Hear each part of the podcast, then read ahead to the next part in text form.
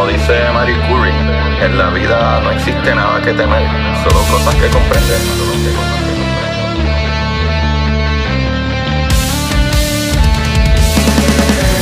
Recuerden correr y buscar la manera de aprender que más le divierta.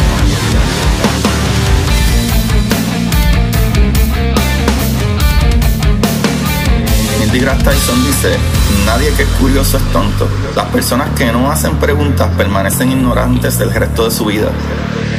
Y para ustedes, esto es curiosidad científica.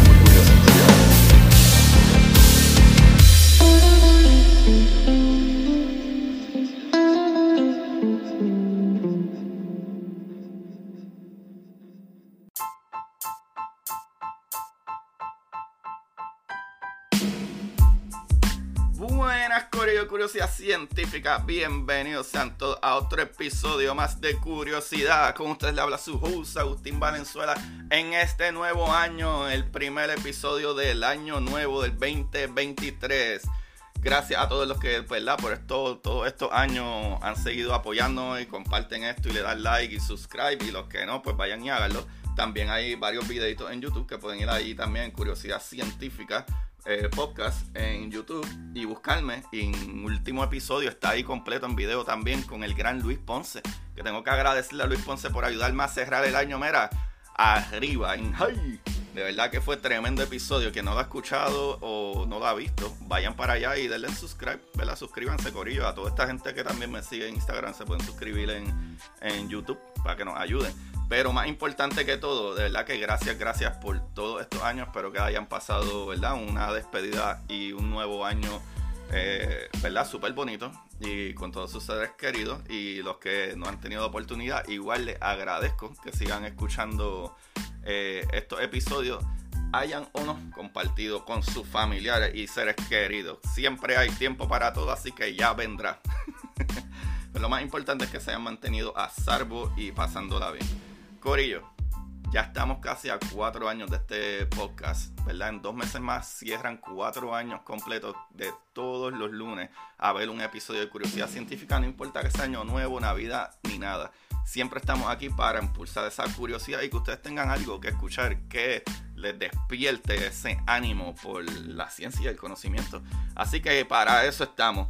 Corillo, como siempre, ¿verdad? Les recuerdo que me sigan Curiosidad Científica Podcast en Instagram y me comenten, me escriben y me taguen a todos los que están viendo. El día de hoy, papá, vamos a hablar de los chorros. no, papá, no el después de haber bebido tanto coquito y cerveza. Hablo del chorro, pero de chorro de radiación. Corillo. Ah, tengo que contarles que es que hay, ¿verdad? Hay un proyecto de NASA que está súper brutal. A mí me gusta un montón. Y no solo eso, es que este proyecto eh, implica que entendamos mucho más de cómo funciona ciertas cosas como la radiación en ciertos rangos. Porque hay diferentes rangos de radiación, pero por alguna razón es un poquito complejo estudiar los rayos X. Y van a entender por qué más adelante.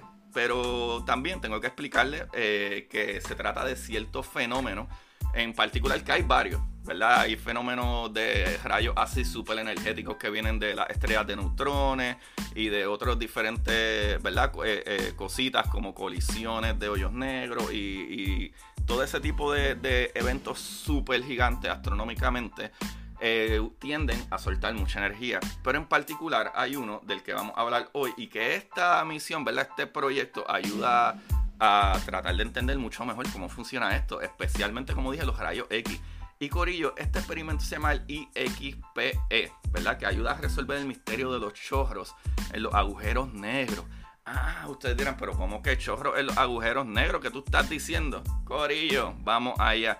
Algunos de los objetos más brillantes en el cielo se denominan como blazers o blazar en español, que consisten en un agujero negro supermasivo que se alimenta ¿verdad? del material que gira a su alrededor formando un disco, lo que puede crear dos potenciales chorros ¿verdad? perpendiculares al disco en cada lado. O sea que esto está escupiendo radiación a todo lo que da. Eso no es como tío Pepo después del palo viejo.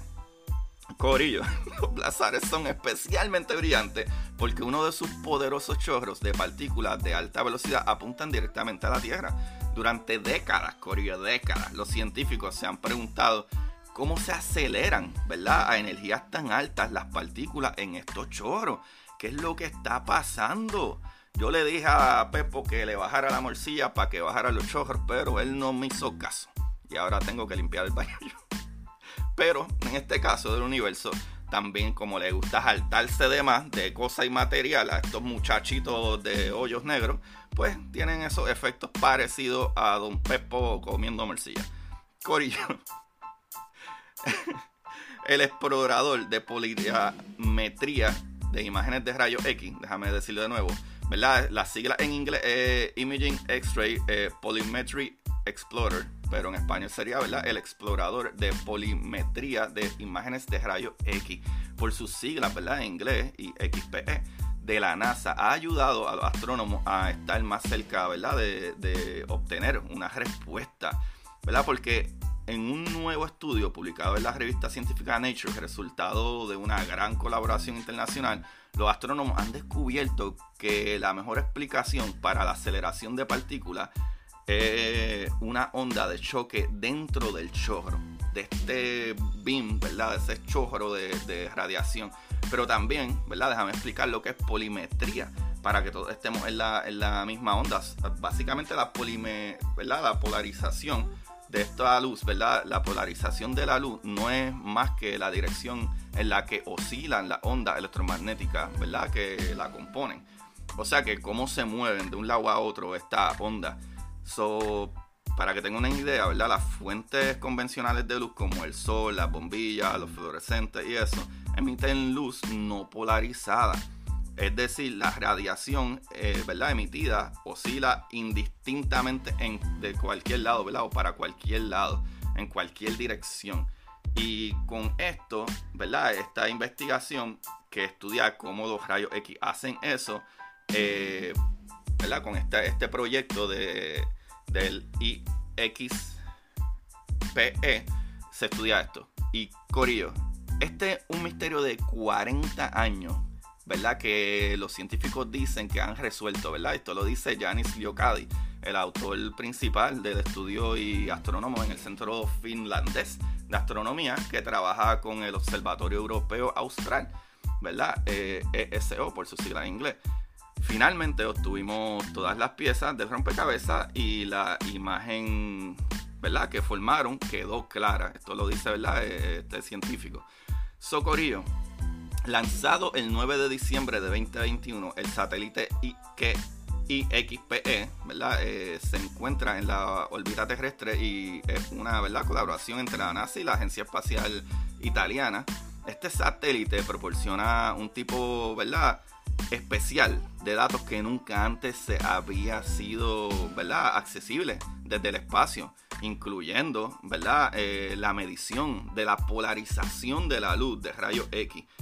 So, lo que significa que este, ¿verdad? este equipo detecta la dirección e intensidad promedio del campo electromagnético de las ondas de luz que componen los rayos X, corillo es súper importante eh, que digamos que es la de los rayos X. Y van a saber por qué. Porque la información sobre la orientación del campo eléctrico, En la luz de rayos X y su grado de polarización no es accesible a los telescopios en la Tierra. Porque la atmósfera absorbe los rayos X que provienen del espacio. Corillo, las primeras mediciones de la polarización de los rayos X de esta clase de fuente ¿verdad? permitieron hacer por primera vez una comparación directa con los modelos desarrollados a partir de la observación de otras frecuencias de luz. Desde las ondas de radio hasta los rayos gamma es muy alta energía, ¿verdad? Eh, dijo Imacola Donnarumma, científica del proyecto IXPE en la Agencia Espacial Italiana y ella dice que ¿verdad? el IXPE continuará proporcionando nueva evidencia a medida que ¿verdad? analicen los datos actuales y se adquieran datos adicionales en el futuro. Pero el nuevo estudio utilizó ¿verdad? este equipo para apuntar a Markarian 501, un blazer ¿verdad? en la constelación de Hercules. Este sistema de un agujero negro activo se encuentra en el centro de una gran galaxia elíptica, Corillo. Y el equipo IXPE, ¿verdad? La nave o satélite, como quieran poner, observó a Markarian 501 durante tres días al principio de marzo del 2022 y luego nuevamente dos semanas después durante estas observaciones, Corillo, los astrónomos utilizaron otro telescopio en el espacio y en tierra para recopilar la información sobre el blazer, ¿verdad? Que como dije ya, el blazer, acuérdense que esa radiación que expulsa eh, los hoyos negros eh, cuando están comiendo. So, eh, la información que recopilaron sobre el Blazer en una amplia gama de longitudes de onda de luz, incluyendo ¿verdad? ondas de radio eh, óptica y de rayo X. Si bien otros estudios han analizado ¿verdad? en el pasado la polarización de la luz de baja energía de los Blazers, esta ha sido la primera vez, Corillo, aunque en otros momentos se ha estudiado, pero esta ha sido la primera vez que los científicos pudieron obtener esta perspectiva de los rayos X de un blazer o blazar, que son emitidos más cerca de la fuente de aceleración de partículas. Y ahí es donde está el problema, porque esta aceleración de partículas está sucediendo.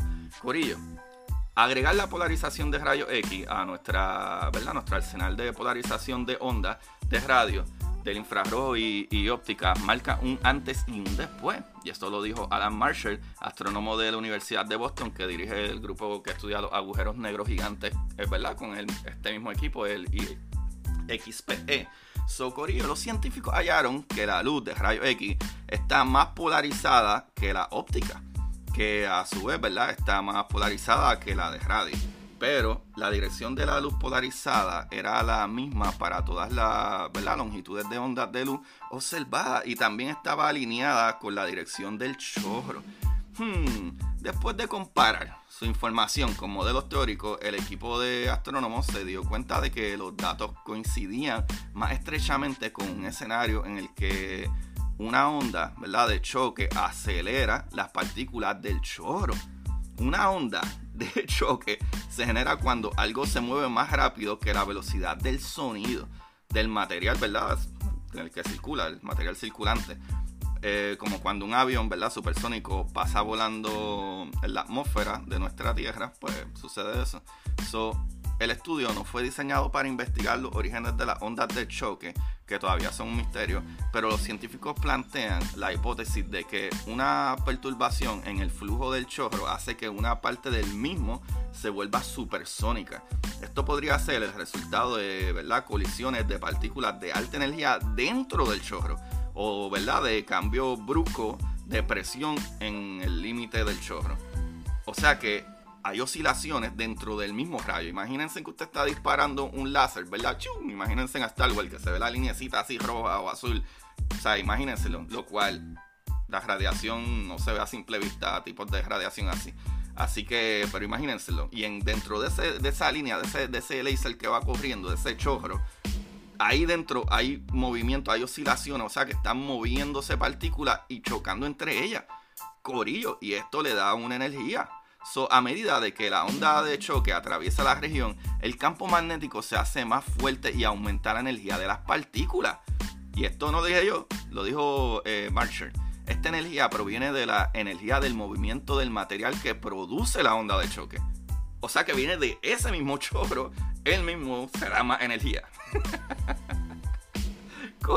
A medida que las partículas viajan hacia el exterior, ¿verdad? Primero emiten rayos X porque son extremadamente energéticas, pero moviéndose más hacia afuera, a través de la región turbulenta más alejada de la ubicación del choque, comienzan a perder energía, lo que hace que emitan luz menos energética, ¿verdad? Como onda óptica y luego de radio. O sea que de rayos X, que es una radiación que no podemos ver, pasa a radiación que se puede ver, ¿verdad? Como cuando prendes la bombilla de tu casa que ves la luz, ves que está iluminado y luego a radio, que es otra onda, ¿verdad? Que no se puede ver.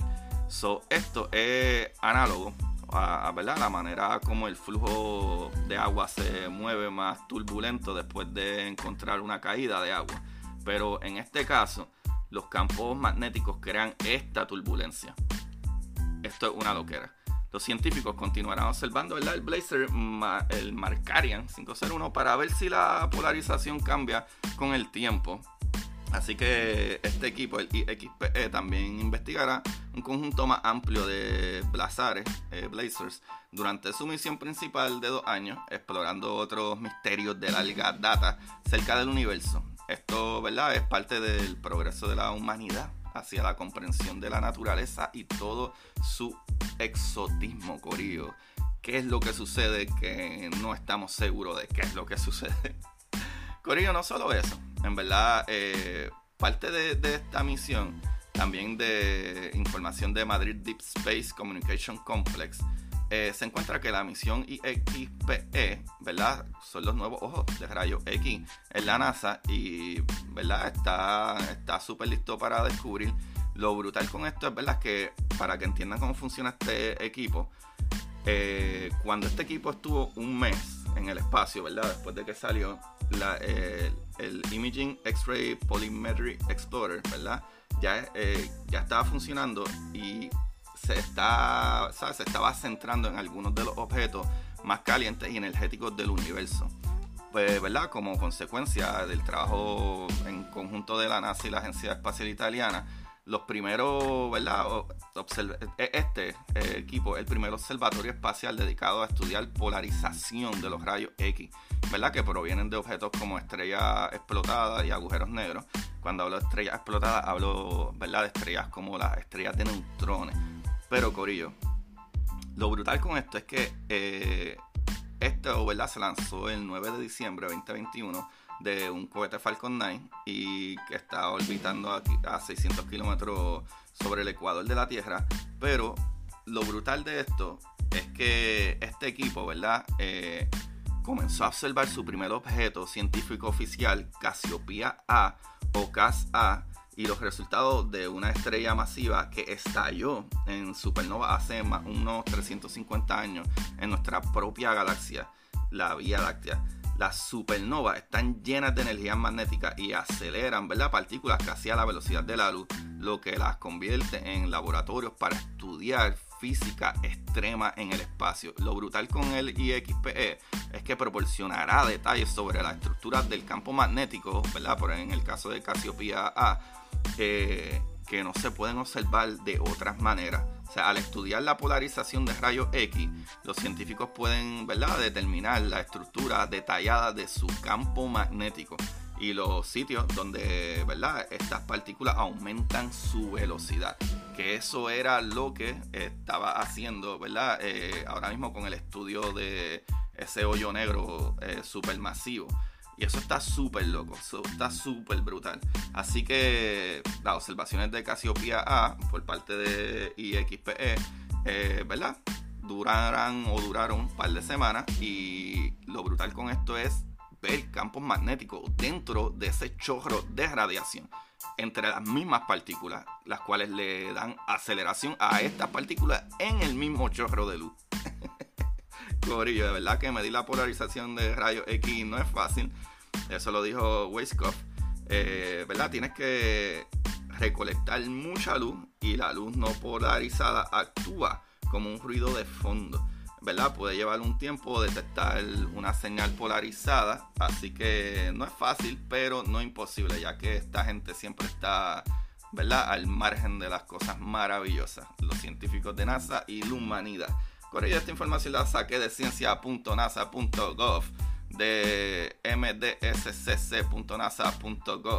que realmente, ¿verdad? Esas siglas Madrid Deep Space Communication Complex, y de agencia sinc.es.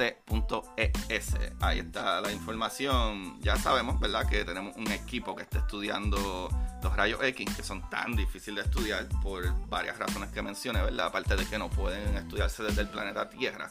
Pero lo interesante con todo esto, ¿verdad? Lo que yo saqué de esto, y quisiera que me comentaran, me escribieran, y aquellos que a lo mejor entendieron algo más que yo no entendí.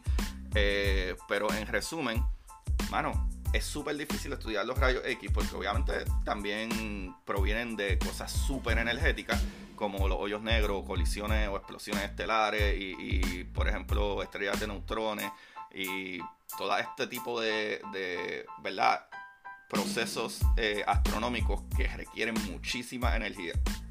pero con el tiempo en lo que esos rayos X viajan, se va perdiendo la energía, ¿verdad? Que pasan de ser rayos X a luz visible, ¿verdad? Como que, ah, mira, vemos una estrellita o una luz en el espacio y de ahí pasan a, ¿verdad? A, energía un poco más, ¿verdad? Más baja como infrarrojo y rayo y radio y todo eso.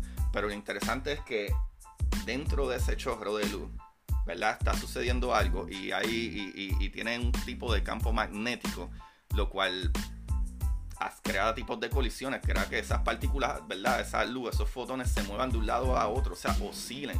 So, se polariza esa, esa luz y tienen tipos de colisiones dentro de ese mismo chorro de luz que pueden dar energía a estas partículas. Y eso es algo bien raro y bien difícil de estudiar, pero ya está encaminado a eso. ¿Verdad? Ese sería como mi resumen de qué es lo que está sucediendo ahí. Corillo, gracias nuevamente, gracias, gracias, gracias por estar en otro episodio más aquí. Eh, gracias a, ¿verdad? Como dije ya, a mi familia y mi esposa y, toda la gente que me brinda mucho cariño, que siguen apoyando este proyecto y ustedes en principal por apoyar este proyecto. Así que también les quería pedir un poco de ayuda y es que saben que yo soy un, ¿verdad? Un NASA Solar System embajador, un embajador de la NASA, que es una posición, eh, ¿verdad? De voluntario, pero voy a la escuela, voy a centros, voy a biblioteca a dar charlas sobre diferentes, ¿verdad? Misiones y cosas que están sucediendo y ciencia en general y quiero hacerlo más que nada para el, público y el, ¿verdad? Y, el grupo de latinos. Y eso en el área ¿verdad? de, de St. Petersburg, eh, Clearwater, Largo y estas áreas por aquí, cerca de donde vivo, y pudiéramos ir a Tampa también. Así que todas esas comunidades latinas que están cerca, maestros, profesores que están en estas áreas cerca de St. Petersburg, eh, pueden escribirme y vayan y me buscan en Curiosidad Científica Podcast para acercarnos más a llevar esta información para la gente que habla español. También se puede hacer en inglés, no hay ningún problema con eso. Lo podemos hacer de las dos maneras, pero lo más que me importa es tratar de llevar esta información a la comunidad latina, porque para mí, cuando yo era pequeño, no lo conseguía tan fácilmente y es algo que me hubiese encantado conocer desde más antes toda esta información. Así que, Corillo, muchísimas gracias por eso. Como ya dije, me buscan Curiosidad Científica Podcast en Instagram, Curiosidad Científica en Twitter. Pueden buscar mis libros en Amazon. Es La Exploradora Titán. Es mi primer libro de ciencia ficción, pero mi primer libro, que también lo pueden conseguir, que es para todas las edades, es el de curiosidad científica, que es El universo en arroz con habichuela. El universo en arroz con habichuela. Y mi último libro, eh, Historias cortas para sentarse en el inodoro. Ese libro es para más para adultos, tiene muchas cosas fuertes, pero es un libro de historias cortas, como dice ¿verdad? el título, para sentarse en el inodoro. No necesariamente se tiene que sentar en el inodoro, pero son muchas historias de ciencia ficción, acción, este, fantasía y terror. Hay unas que son de, verdad, de verdad que asustan. Pero ahí nos pueden apoyar, también pueden ir al Patreon para los que quieren mensualmente eh, leerse dos historiecitas o tres, dependiendo cómo, vaya el mes. Eh, y ahí salen estas historias cortas, pero mira, ustedes las cogen Premier. Eh, vayan al patreon.com slash Agustín Valenzuela para que nos apoyen ahí también y si ya están adquiriendo algo, aparte de muchos de los videos que grabo, salen ahí primero. Ahí lo tienen, Corillo. Como siempre, busquen la manera de aprender que más le divierta. Y bienvenido al año 2023. Bye, bye.